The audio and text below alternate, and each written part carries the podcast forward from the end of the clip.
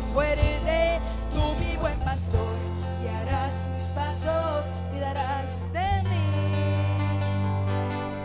En la tempestad estaré seguro.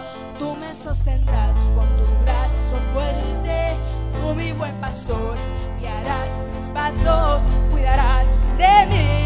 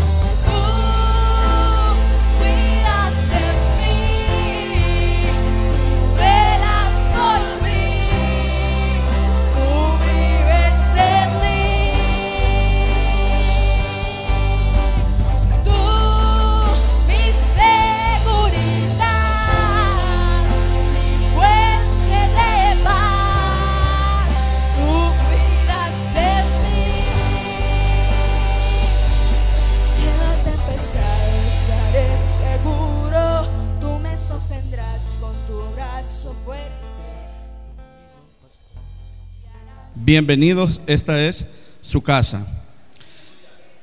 Bueno, este día me ha tocado nuevamente, hermanos y hermanas, venir y compartir con ustedes una palabra que Dios día con día me, me habla para que nosotros podamos redarguir nuestras almas.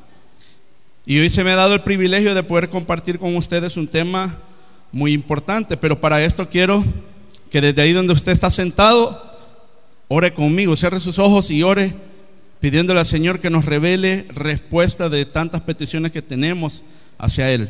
Padre bendito, te pedimos de todo corazón que en esta mañana sea usted quien revele a nuestras vidas, Señor, esa respuesta que tanto necesitamos. Señor, le pedimos de todo corazón que abra nuestros ojos espirituales y nuestros oídos espirituales para poder estar prestos a su palabra y que lo que usted nos hable en este día quede marcado en nuestras vidas y en nuestros corazones, Señor. Se lo pedimos en el nombre de su Hijo Jesucristo. Amén y amén. Quiero que busquen, por favor, hermanos, en segundo libro de Timoteo, capítulo 1. Segundo libro de Timoteo, capítulo 1.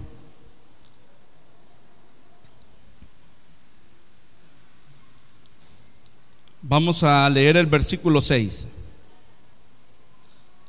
Cuando ya lo tengan, me dicen, por favor. Segundo libro de Timoteo, capítulo 1, versículo 6. ¿Ya estamos listos? Y leemos la palabra del Señor. Por lo cual te aconsejo que avives el fuego, que avives el, el fuego del don de Dios que está en ti por la imposición de mis manos. Puede sentarse, hermano y hermana. Este versículo nos hace una atenta invitación a que cada uno de nosotros debemos de avivar el debemos de avivar el fuego que hay dentro de cada uno de nosotros. Dígale al que está a su lado, estás apagado, aviva el fuego. Dígale al que está a su lado, vamos, aviva el fuego que hay en ti. Ahora, el tema que yo traigo en este día es me congelé. Sí, ese es el tema, me congelé. ¿Por qué hablo de este tema me congelé? Como ustedes pueden ver, hermanos, ¿qué es esto, hermanos? ¿Qué es esto? Un termómetro. Quiero que vean ustedes este termómetro. Fíjense, médicamente he estado averiguando en Google, no crean que yo soy médico, en Google he estado averiguando y he investigado que médicamente el cuerpo del ser humano, para que tenga una temperatura normal, debe de estar entre 36 y 37 grados centígrados, tal y como lo vemos aquí. Vean dónde está la flecha, 36 grados centígrados. O sea que en esta parte es que debe de estar nuestra temperatura como seres humanos para que nosotros tengamos una temperatura normal. Médicamente les estoy hablando. Ahora, pero ¿qué pasa cuando la temperatura, dicen los médicos, empieza a bajar de 35 grados para abajo? Dice, dicen los médicos que cuando empieza a bajar de 35 grados para abajo, el cuerpo humano tiende a sufrir lo que se llama un evento llamado hipotermia. Y los médicos que están aquí sabrán que lo que estoy diciendo es cierto. Bueno, eso es lo que vi en internet se llama hipotermia. Cuando la temperatura del cuerpo baja de 35 grados, usted empieza a sentir helado su cuerpo y empieza a sentir que le tiembla. Eso es hipotermia. Ahora, si nosotros estamos en un lugar, hermanos, si nosotros estamos en un lugar donde hace un frío, donde la temperatura ambiente, no la temperatura corporal, sino donde la temperatura ambiente está abajo de 35. Normalmente las temperaturas donde cuando se pone fresco anda entre los 28 grados, 29 grados, pero esa es la temperatura ambiente. Cuando la temperatura está más o menos a esos grados, entonces la temperatura de su cuerpo tiende a bajar. ¿Por qué? Porque la temperatura del cuerpo se va a adaptar a la temperatura del ambiente. ¿Estamos claros ahí? Quiero, quiero que entiendan eso. De acuerdo al clima de nuestro alrededor, nuestro temperamento o la temperatura va a cambiar en nosotros. ¿A qué me refiero? Si usted se mete, si usted se va de repente para Canadá, usted está acostumbrado a estar aquí en la Unión a 38 grados centígrados, casi a 40 grados centígrados. Pero cuando de repente se va, aquí hay una hermana que fue hace poco a Canadá, la hermana ¿ah? Auristela, pero no está por aquí. Yo le pregunté a hermana Auristel, ¿y qué tal sintió allá cuando fue a Canadá? No moleste, me dijo. Allá estaba bien helado. Todavía traía frío de Canadá. Todavía está bien helado, me dijo. ¿Por qué? Porque nuestro cuerpo está acostumbrado a una temperatura normal. Imagínense, ¿verdad? Nosotros estamos acostumbrados a eso. Pero esto quiero que se lo queden. De acuerdo al clima de nuestro alrededor, repítalo. De acuerdo al clima de nuestro alrededor, nuestro temperamento cambia. Entonces, hermano, es todo esto que les he hablado ahorita, los grados que debe de tener nuestro cuerpo, la temperatura que debe haber en el ambiente de acuerdo a este termómetro, todo esto igualmente se da en la vida espiritual. Nosotros en la vida espiritual, lo normal y lo que nos dice Timoteo es que dice que debemos de avivar nuestro fuego, o sea que nosotros debemos de andar aquí en este lado, aquí. Aquí debemos de estar nosotros, con fuego. Pero si nosotros empezamos a dejar que no, nos enfriamos, entonces empezamos a bajar. ¿Y cómo se empieza a poner aquí? Se empieza a poner helado. Cuando ya llega a los 10 grados, a los 0 grados, ya está congelado. Pregúntele al que tiene a su lado, estás congelado. Está congelado. Dígale. Mire, de esta situación de enfriarse espiritualmente, nadie está exento. Ojo, nadie está exento de enfriarse espiritualmente. En las iglesias, servidores, diáconos, salmistas, todo el ministerio, todos los ministerios de la iglesia, pastores incluso, nadie está exento de enfriarse espiritualmente. Somos seres humanos, no somos dioses. Somos seres humanos. Nadie está exento de enfriarse. Ahora, un dato interesante de esto es que para llegar a la hipotermia, dicen los médicos, no es algo que a usted le va a llegar de un momento a otro, así de que, por ejemplo, ahorita estoy a 37 grados y de repente en un segundo ya caí a, a 28 grados. No, dicen los médicos que eso es algo que va a suceder gradualmente, poco a poco. ¿Y sabe lo peligroso de eso? Que porque nos vamos así helando poco a poco, nosotros ni cuenta nos damos cuando de repente ya estamos con hipotermia, según los datos médicos. No me lo estoy inventando yo. Ahora, y como yo les estoy diciendo, que nadie puede escaparse de tener una hipotermia espiritual. Ahora, llegar a los 35 grados, como les decía anteriormente, para llegar al grado de hipotermia hay que bajar de 35 grados. Pero llegar a los 35 grados, hermanos y hermanas, no es difícil. No es difícil, espiritualmente hablando, no es difícil llegar a helarse. ¿Por qué no es difícil llegar a helarse? ¿Cómo es eso que, que se puede llegar gradualmente a tener hipotermia? Bueno, sí es fácil. Y hay dos formas que yo he visto de lo que he estado analizando. Hay dos formas de la cual nosotros podemos llegar a tener hipertensión, perdón, hiper, la palabra ya se me fue ahorita como hipotermia espiritual. Ay, disculpen, es que se me lengua la traba, hermanos.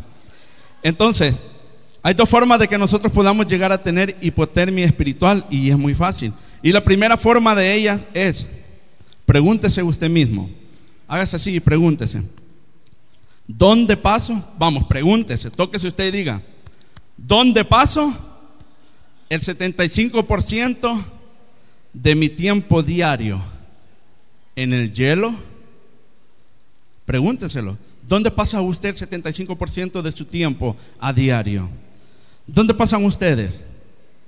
Yo tengo algunas respuestas que, que, he encontrado y, que yo sé que más de algunos de ustedes va a estar de acuerdo conmigo. Algunas de las respuestas que le doy a esta pregunta de dónde paso el 75% del tiempo son estas. La primera, de la escuela o de la universidad me voy con los cheros a Metro o a Roma Pizzas. Y luego, donde algún compañero hacer alguna tarea. Y de ahí me voy para la casa. Esa es la respuesta de los estudiantes, ¿verdad? ¿O me equivoco, estudiantes? De la universidad o de la escuela se van a pasear a algún lado, al parque central, o dicen, hey, recojamos para la pizza, vamos a la Roma, o los que están en la Universidad de San Miguel, hey, vamos a Kentucky, vamos a Metro. Se van para allá después de la universidad, luego dicen, hey, tenemos que hacer la tarea y se van para alguna casa de algún compañero. Otra respuesta es, para los que trabajamos, del trabajo nos vamos a alguna reunión con los compañeros de trabajo. O vamos a, simplemente a departir con los compañeros después de la, hora laboral, después de que terminamos el día laboral, hey, vamos a tomarnos algo, una sodita o algo y nos refrescamos, va, ¿cómo no vamos?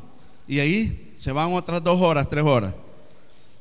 De ahí luego de eso, se van para la casa. Otra respuesta.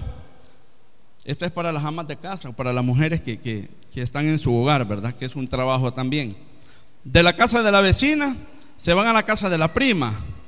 De la casa de la prima, luego van a ver dónde se toman el cafecito respectivo para ponerse al día con Niña Carmen, ¿verdad? Luego de todo eso, cuando ya son las 5 o 6 de la tarde, para la casa.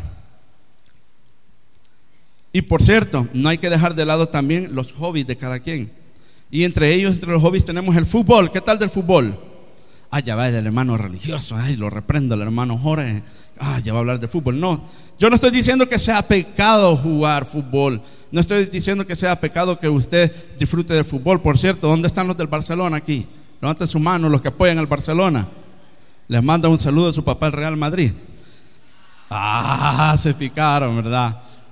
Vea, el fútbol últimamente se está convirtiendo en una herramienta muy peligrosa, un arma de doble filo. No es malo que lo practiquen, pero ¿cuál es el problema? Si usted le está dando más tiempo al fútbol, le está dando más tiempo que, por ejemplo, usted dice, hoy me tocaba ir a servir a la iglesia, pero ahora juegan en la colonia, tienen partido. No, yo no voy a ir a la iglesia.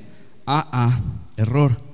Se está equivocando, le está dando más tiempo entonces al fútbol. ¿Qué tal de los juegos de consola? PlayStation, Xbox, celulares. Celulares.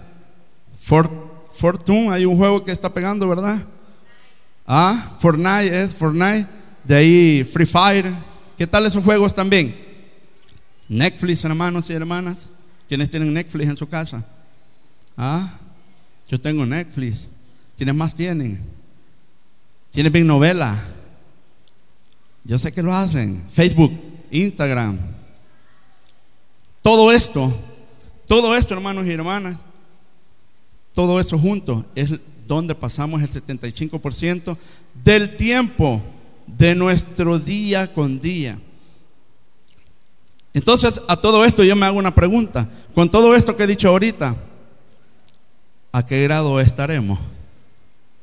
Así como está todo eso que les acabo de decir, fútbol, juegos de consola, vecina, vecino, ir a departir con los cheros, compañeros de trabajo. ¿A qué grado estamos, hermano?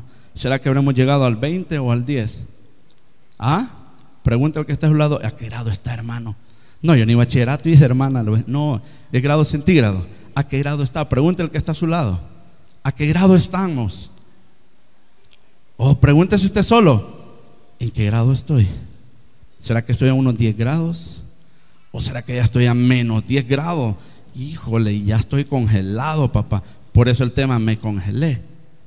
Ahora, hay que tener cuidado con esto. Veamos lo que dicen. Yo sé que todos ustedes ya saben porque son unos lectores de la Biblia. Vamos a ver lo que dice Apocalipsis 3:16. Apocalipsis 3:16. Pero por cuanto eres tibio y no frío ni caliente, te...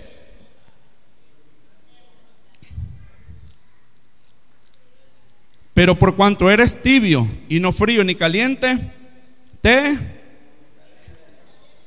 ¿Y qué nos invita a hacer entonces segundo de Timoteo? Que estemos calientes o fríos o tibios. Que estemos Caliente nos dice Timoteo porque nos está diciendo, te invito a que enciendas el fuego, a que avives el fuego que hay en ti. Y Apocalipsis les está diciendo, nos está diciendo que por cuanto no fuimos ni fríos ni calientes, sino que tibio, entonces será vomitado de la boca. Hay que tener cuidado, póngale una alerta a su cuerpo. No sé dónde podrá tener usted algún elemento que le dé una alerta y le diga, hey, te estás congelando, te estás congelando espiritualmente, alerta.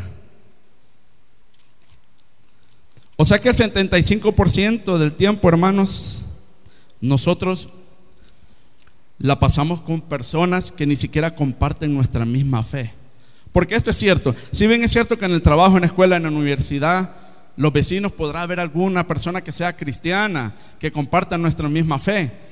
Pero en su mayoría, en su mayoría, las personas son personas que ni siquiera tienen temor de Dios. Son personas que ni respetan. De repente, ahorita están hablando de una cosa, al minuto siguiente ya está blasfemando. Al minuto siguiente ya está hablando de fornicación, de adulterio, de embriagarse, de vicios. Esas son las personas con las que pasamos el 75% del tiempo. Personas que están congeladas ante la presencia de Dios. Y para ustedes, pueblo cristiano, deben de tener cuidado. Usted tal vez si no es cristiano, pero tal vez sus padres, sus abuelos los han ido encaminando y les han ido queriendo enseñar del temor de Dios, están todavía en las manos de Dios y se pueden salvar. Se pueden salvar todavía. Entonces tengamos cuidado con quienes pasamos el, 75% del tiempo. Veamos en la Biblia algo bien importante. Vamos por favor al primer libro de Reyes, capítulo 11. Primer libro de Reyes está entre Génesis y Apocalipsis, Primer libro de Reyes. Bueno, bueno. Primer libro de Reyes, capítulo 11.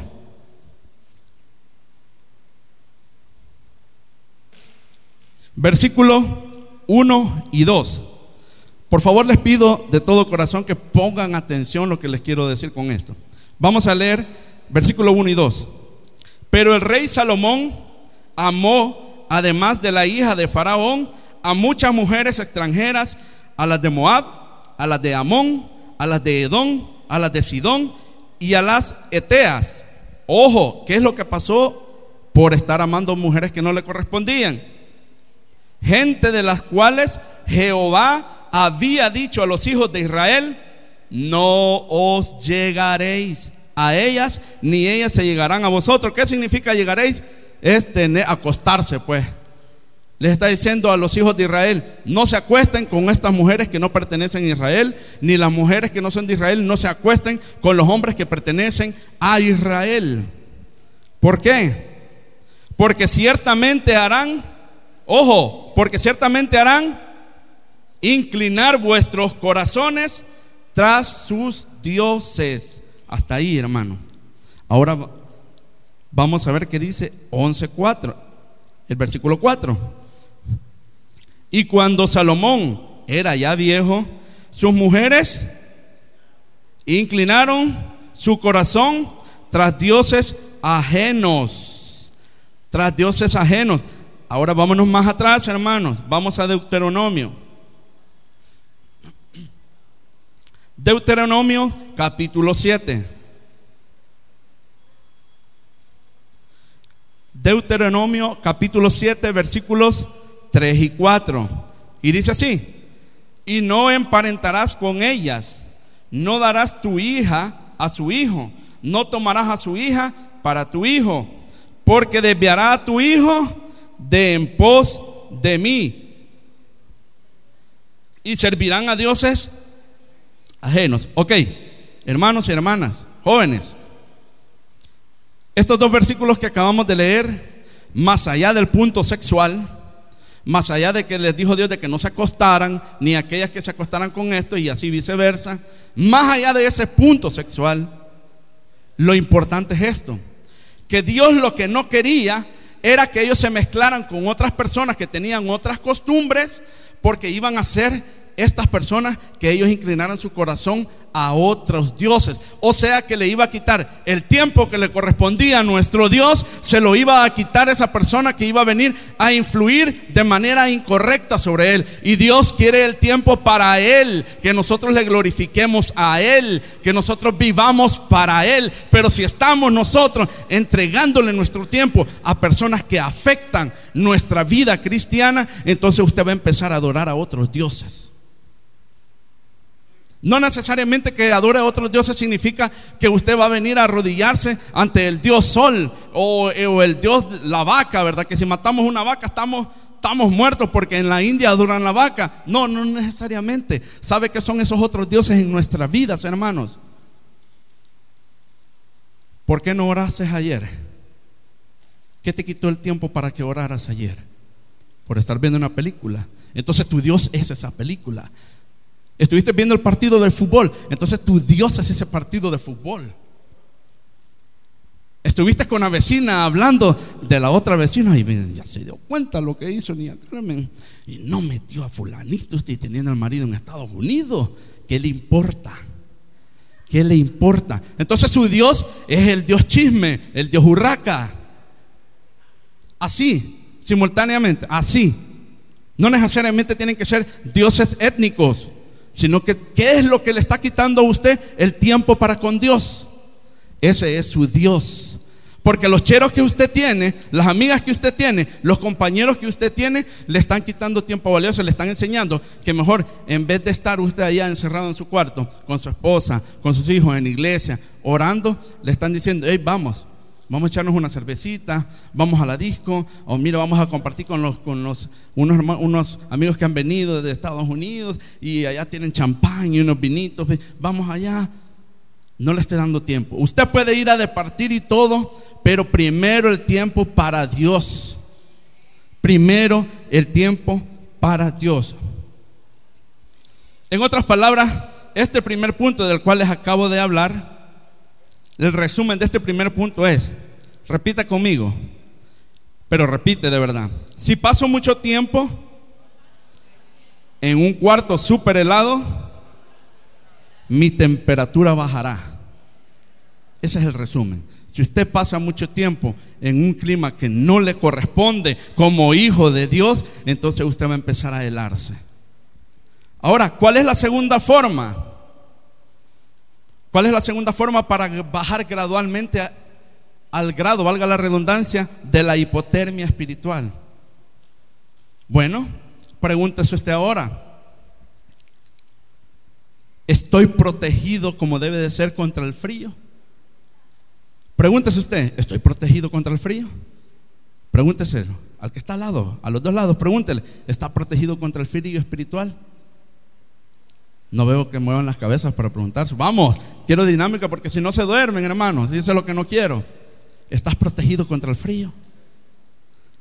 Ahora, si usted no está protegido, lo que nosotros debemos de hacernos es, hermanos, protegernos. Y yo traigo un ejemplo. ¿Cómo nos vamos a proteger? Nos vamos a proteger del frío poniéndonos las herramientas necesarias para que podamos soportar el frío.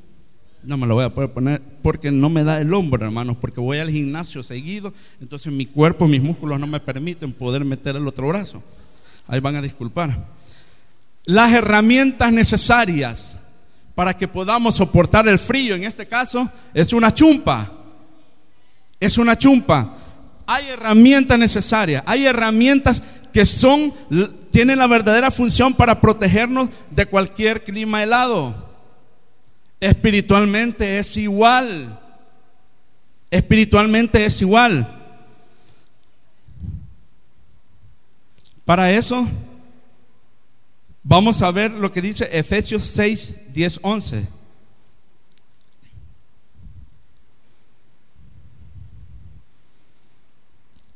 Si alguien me lo puede leer, por favor, Efesios 6, del 10 al 11.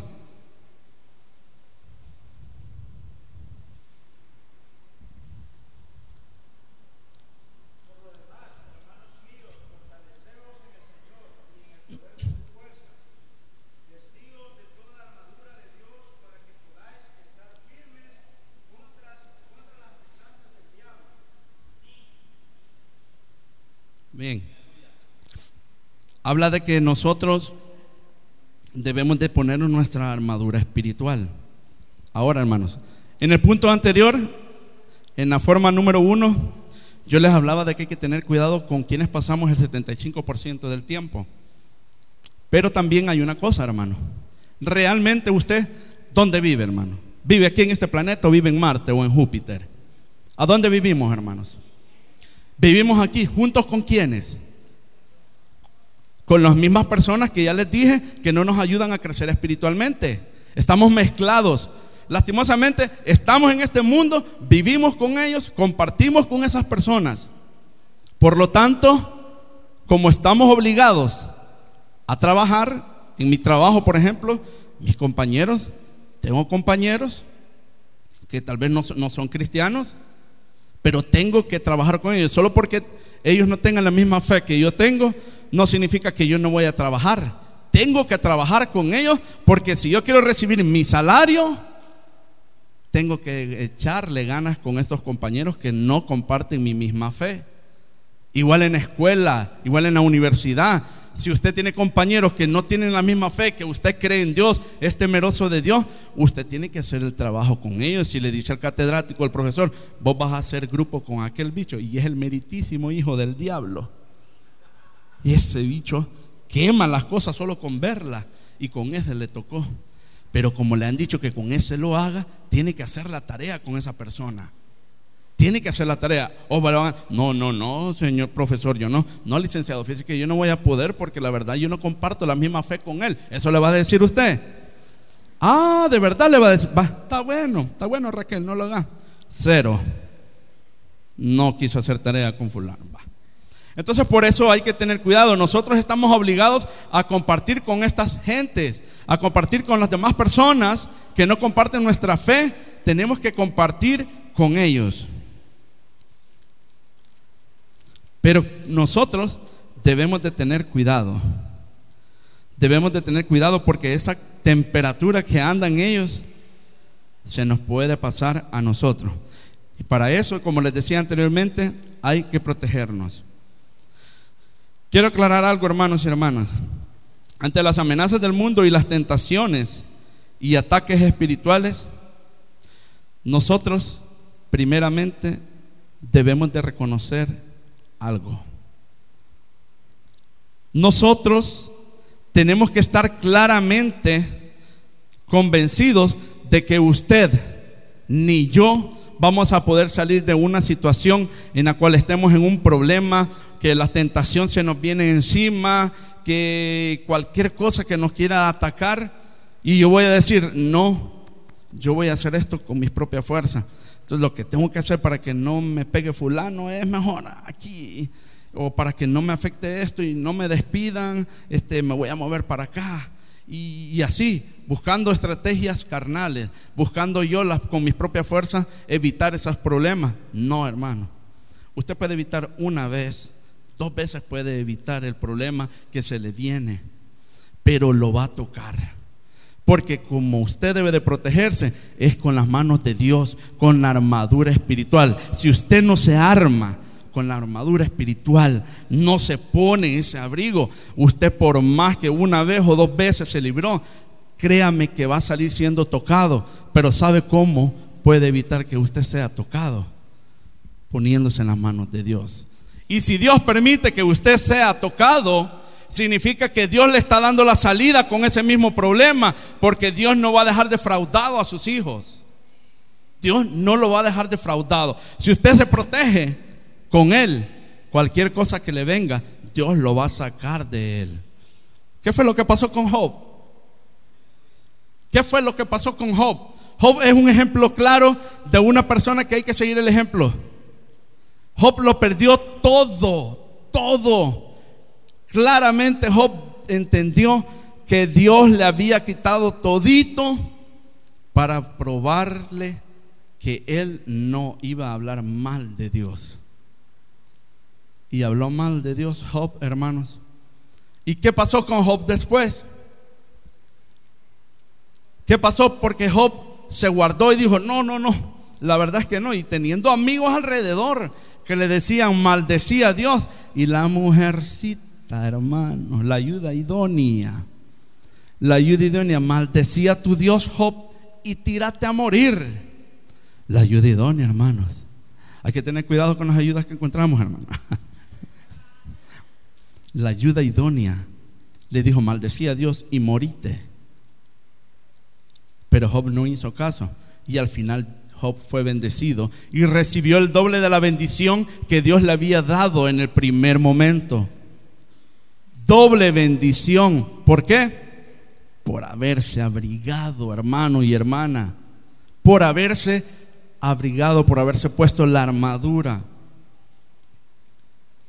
Entonces, en resumen, de la segunda forma,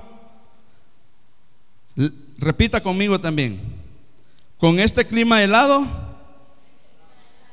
es necesario que te protejas. Dígale, dígale al que está ahí a su lado, con este clima helado es necesario que te protejas.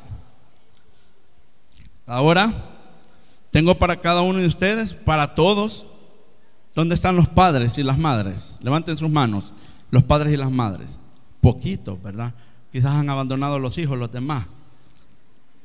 ¿Y los padres en potencia? ¿Dónde están los padres en potencia?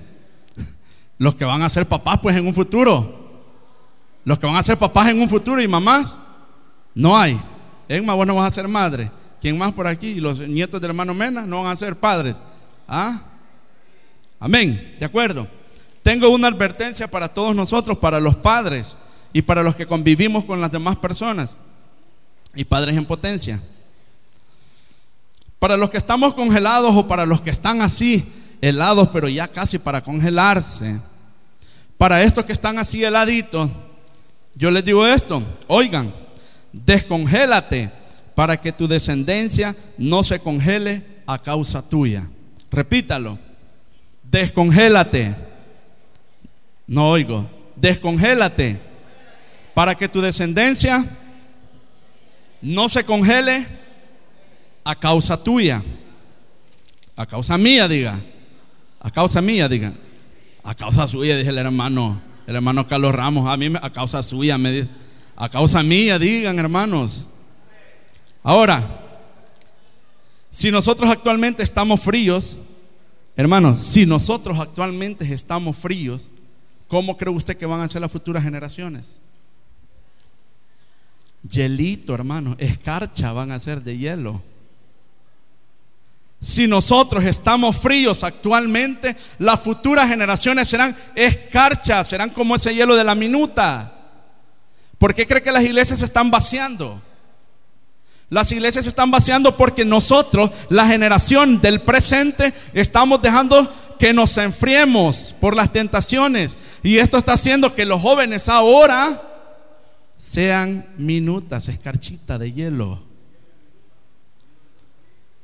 En las iglesias son pocos los jóvenes que están. Gracias a Dios en esta iglesia tenemos muchos jóvenes.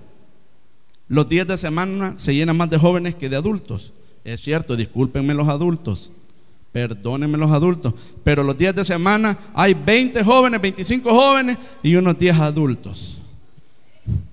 Perdonen, hermano. Ahí me castiga cuando me baje si quiere. Los adultos. Pero aquí arriba yo voy a decir lo que veo. Amén. Entonces, fíjense. ¿Por qué les estoy diciendo esto? Que si nosotros estamos fríos, las demás generaciones van a ser frías. Mis papás, mis padres son profesores. Y gracias a ellos yo conozco mucho y me manejo mucho en el ambiente con, con varios profesores por, porque ellos también lo son, ¿verdad? Entonces, en una ocasión me contó una profesora que ella tenía problemas con una, con una alumna, que esta alumna se le estaba portando mal, que esta alumna era muy malcriada, que ella cuando le decía eh, que hiciera tal cosa, la tarea, o que le ayudara en algo en el aula, esta, esta niña le salía renuente. Esta adolescente le salía renuente le decía, va, no moleste usted señora, usted está loca vieja. Si mi nana ni mi tata no me ponen a hacer cosas en la casa, y usted quiere que yo le esté haciendo las cosas aquí en la escuela, no moleste. ¿Y para qué le voy a estar moviendo el pupitre ahí si yo ni cómo voy a borrar esto? Y le decía un montón de cosas, hermano. Entonces viene la maestra y le dijo, ¿sabes qué? Hablarle a tu mamá y a tu papá, quiero tener una reunión con ellos. Ay, hermano, el día que llegan los papás de esta niña, llegan los papás desde que vieron a la profesora. ¿Y usted qué se cree, señor? No moleste, usted no va a borrar a mi hija que está haciendo la limpieza. ¿Cómo que no va a borrar las cosas? No, no, no, no, no, usted no me está hablando de mi hija. ¿Y cómo no iba a ser así la hija? Pues. ¿Cómo no iba a ser así la hija si los papás le están dando la misma educación? Entonces por eso estoy diciendo, si nosotros estamos fríos actualmente, las futuras generaciones van a ser escarchas de hielo. Por eso le decía, le voy a dar una advertencia a los padres ahorita, en este momento. Advertencia a los que ya son padres y a los que serán padres. ¿A qué grado estamos, hermanos? ¿A dónde está? Ya bajamos al menos 10, hermanos. Ya bajamos al menos 10. Ya lo voy a subir, hermanos, espérense. Hermano, hermana, si alguien está a 37 grados en este momento, a 37 grados, ¿qué se siente cuando le tiran agua helada a alguien que tiene una temperatura normal? ¿Quién anda calentura ahorita? Nadie. Nadie anda calentura. Vaya. Sabe que usted ahorita su temperatura anda entre 36 y 37 grados. Pero vengo yo como una buena persona, como un buen hijo de Dios, agarro una gran cubeta con hielo y le echo agua y se la tiro a usted al cuerpo. ¿Qué va a sentir cuando le caiga eso helado? ¿Qué va a sentir? ¡Ay, qué hizo! Y lo reprendo en el nombre de Dios. ¡Ay, qué malo! Se siente, ¿verdad? Hay una reacción porque usted está a temperatura normal, 36, 37 grados, y el agua helada, usted le hace sentir una reacción impactante. Pero ¿qué pasa, hermanos? ¿Qué pasa si usted está a 33 grados, a 32 grados o a 34 grados centígrados? usted anda así, ve. Y uno dice, ay, qué frío, ay, qué frío. ¿Qué pasa si yo le tiro agua helada y usted anda así? Va a sentir. Yo le tiro agua helada, pero ¿cómo lo va a sentir? ¿Lo va a sentir helado? No, ¿verdad? No lo va a sentir helado. ¿Por qué? Porque usted ya anda congelado. Entonces no lo va a sentir. De igual forma es en la vida espiritual. Como un padre de familia que anda a una temperatura espiritual a 34 grados centígrados va a sentir que su hijo o que su hija está teniendo malas actitudes en su casa y en la escuela. Si usted anda helado, usted no va a lograr percibir las malas acciones ni las malas actitudes que están haciendo a su alrededor los demás. Si usted anduviera caliente espiritualmente, usted va a sentir cualquier mala actitud. El momento se lo discierne el Espíritu Santo y le dice, eso no está bien.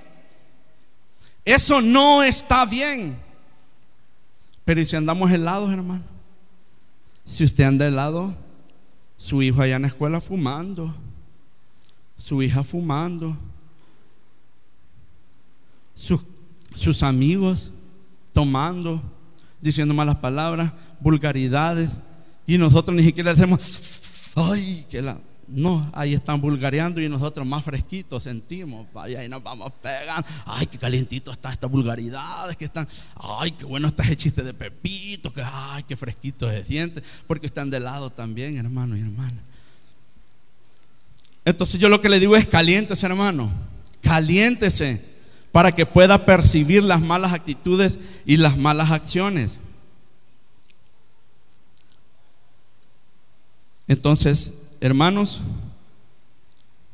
como alguien que está congelado espiritualmente va a percibir una gran cubeta de hielo que le cae encima. Ojo con esta pregunta. ¿Cómo alguien que está congelado espiritualmente va a percibir que una gran cubeta de hielo le cayó encima? Dice la palabra del Señor, ¿verdad?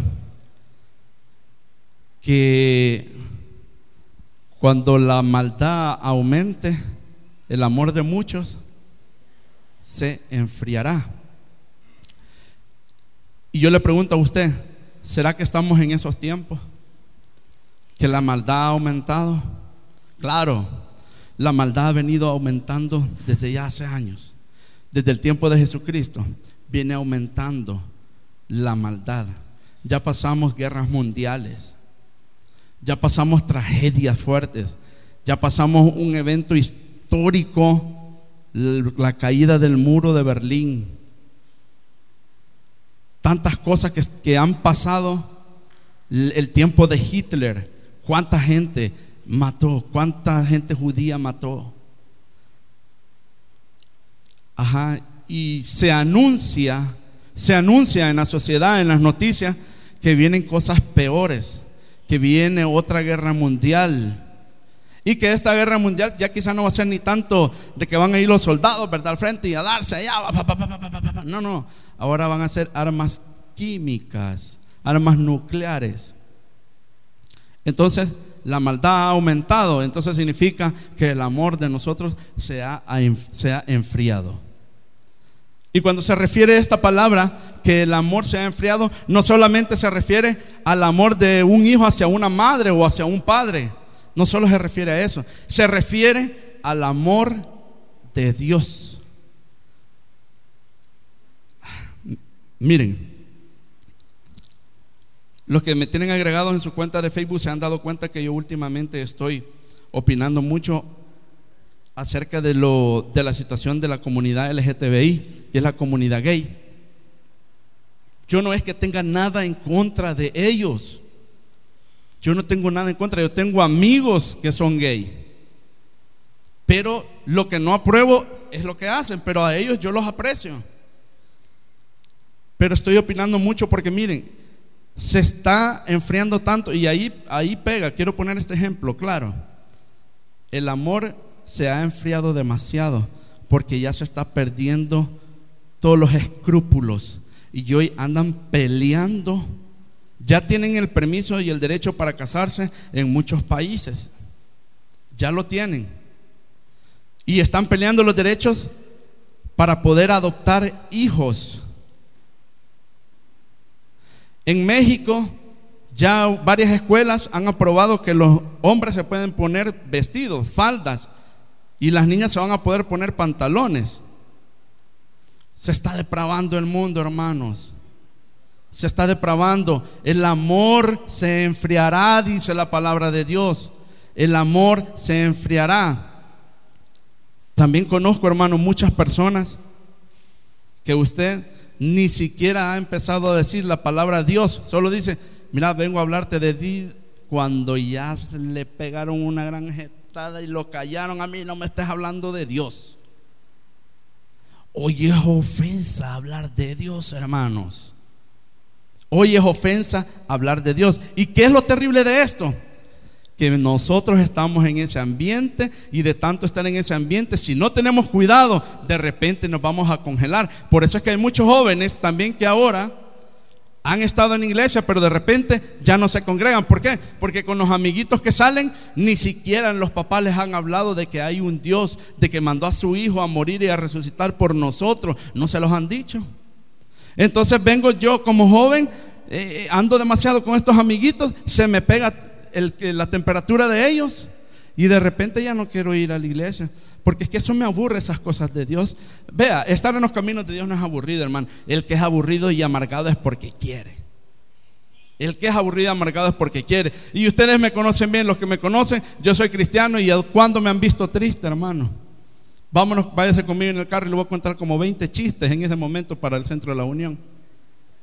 El que es triste y amargado es porque quiere. No de gusto me he puesto el pastor aquí si yo a él le cuento chistes cuando puedo. Entonces él me dice, me gusta Jorge porque usted me rejuvenece con los chistes. Entonces, el que es triste y amargado es porque quiere. Aquí el ser cristiano es triste y amargado el religioso. Pero no vamos a hablar de eso, eso es otro tema.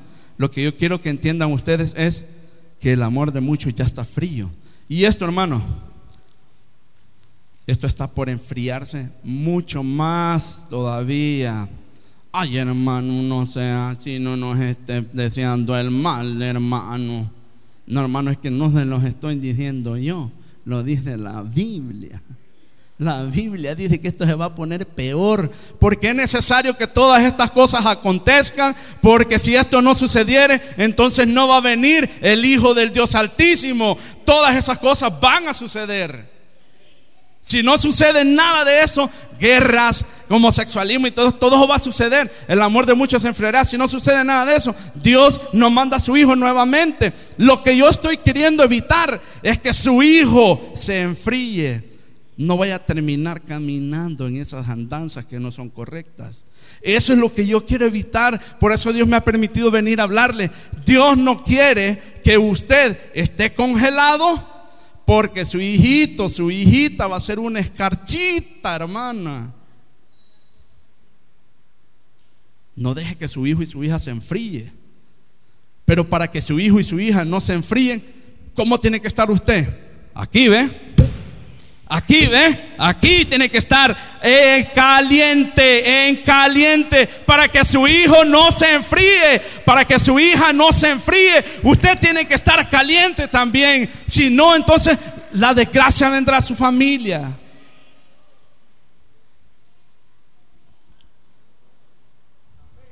Nuevamente hago la pregunta, ¿cómo alguien que está congelado espiritualmente va a percibir que una cubetada de hielo le cayó encima?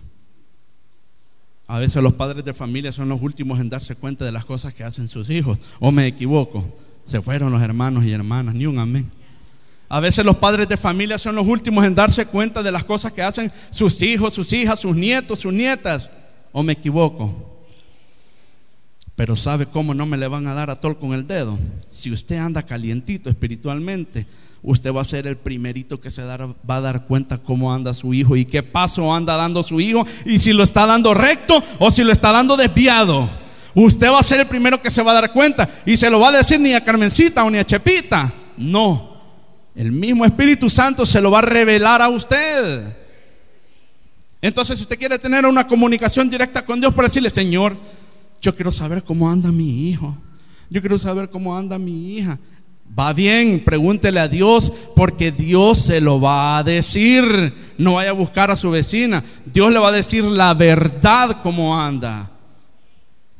Si quieren tener contacto directo, andemos en caliente, calientes hermanos. Bueno hermanos, entonces, para finalizar, voy a pedir a los hermanos del ministerio que pasen, por favor.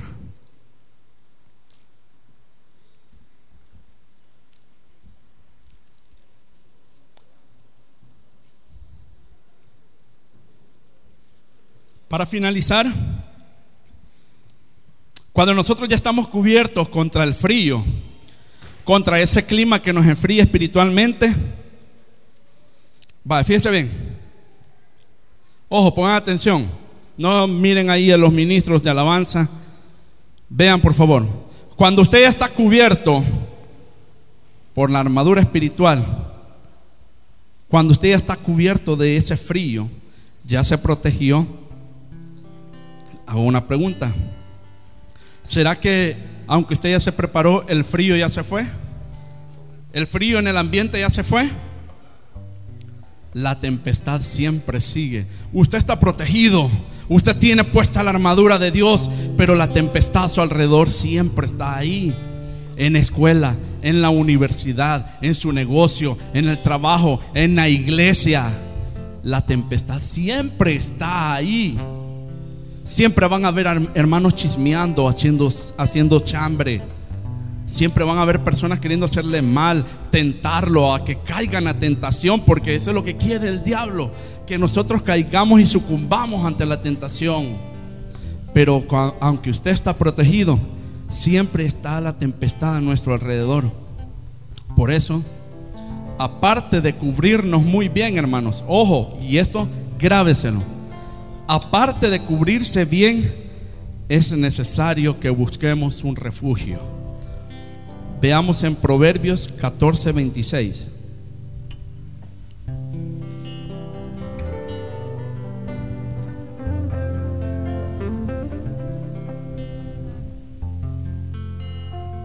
Proverbios 14, 26.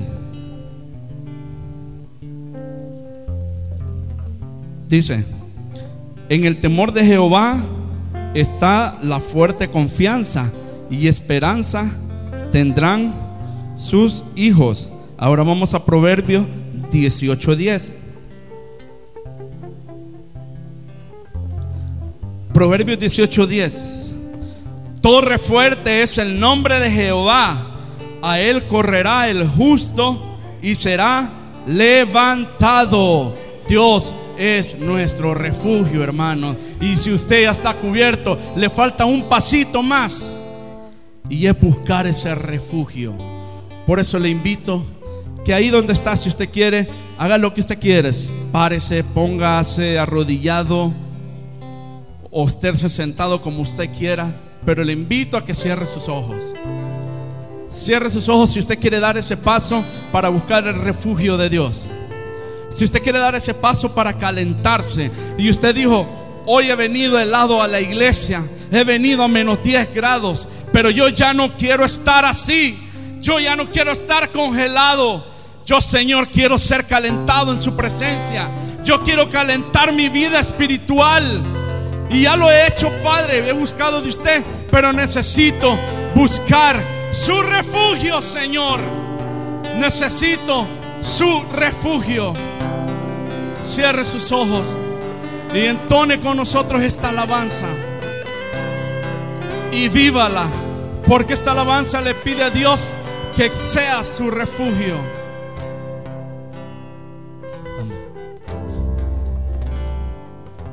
Dulce refugio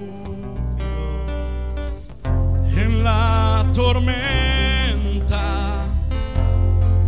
Jesucristo el sal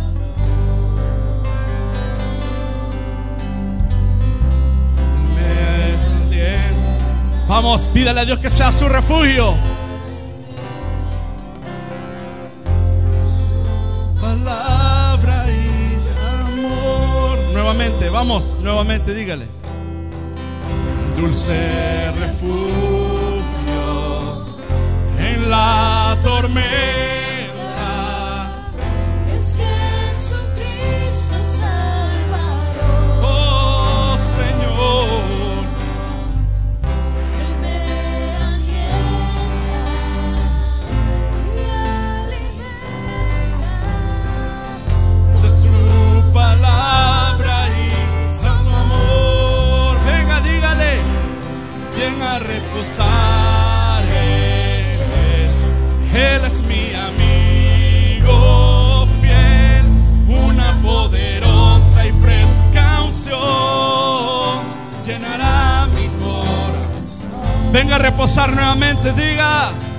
Vengo a reposar. Aleluya. Eres mi amigo fiel, una poderosa unción. llenará mi corazón. Ahora dígale usted, iglesia, nuevamente. Dulce. Vamos, dígalo. En la. Es Jesucristo, el Salvador. Él me alienta. Él me. Aleluya. Y me alimenta con su palabra y su amor. Vamos ahora todos juntos, dígale. Y vengo a reposar en él. Él es mi amigo fiel.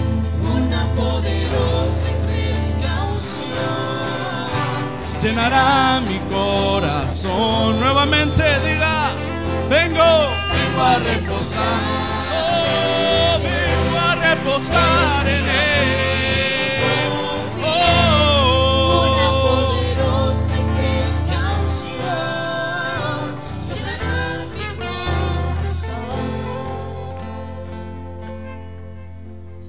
corazón. Dios está atento a su llamado. Dios está presente para que usted lo busque a Él como refugio. Y Él llama en este día a aquel que se había alejado. Él llama en esta mañana a aquel que se había dejado enfriar. Lo llama y le dice, ven, que quiero ser tu refugio. Tú te habías dejado helar tu temperatura. Hoy quiero levantar esa temperatura y ponerte caliente espiritualmente. Si usted está necesitado de ese calor de Dios, usted está desanimado y no puede encender ese fuego, levante su mano. Levante su mano al cielo y dígale, oh Padre, oh Padre, quiero calentarme nuevamente. Me había alejado tanto de su presencia que hoy necesito estar encendido. Porque quiero que mi hija y mi hijo, Padre, sigan su camino. No quiero que mi hijo sea escarcha. No quiero que mi hija, que mis nietos vayan a ser como la minuta, Padre. Quiero que ellos sean agua hirviendo en su presencia, Señor. Levante su mano si usted desea eso. Y cantémosle nuevamente con orgullo esta alabanza. Diga, dulce refugio. Dulce refugio.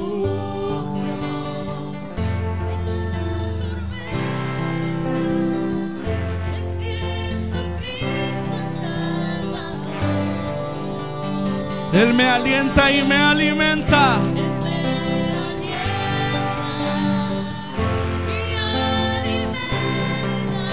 Con su palabra y su amor. Vamos, iglesia, diga. Y vengo a reposar en él. Eres mi amigo fiel, una poderosa y fresca unción mi corazón. Nuevamente.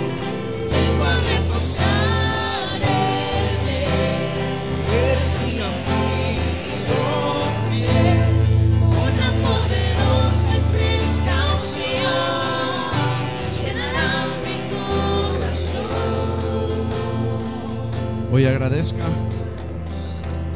Hoy agradezca. Hoy agradezcale al Padre porque Dios seguramente ha recibido sus oraciones. Hoy agradezcale y dígale gracias Padre, porque sé que a partir de ahora usted me permitirá, usted me permitirá Padre, poder ser un mejor hijo en usted. Y de esa forma, de esa forma Señor, a causa mía, mis hijos no se congelarán. Gracias Padre. Te damos de todo corazón, Señor, por esta palabra que usted nos ha permitido, Señor, recibir. Te agradecemos de todo corazón. Y todo aquel que esté agradecido, dele palmas a nuestro Padre Celestial. Gracias, Señor. Te agradecemos infinitamente. Gracias, Padre bendito. Amén.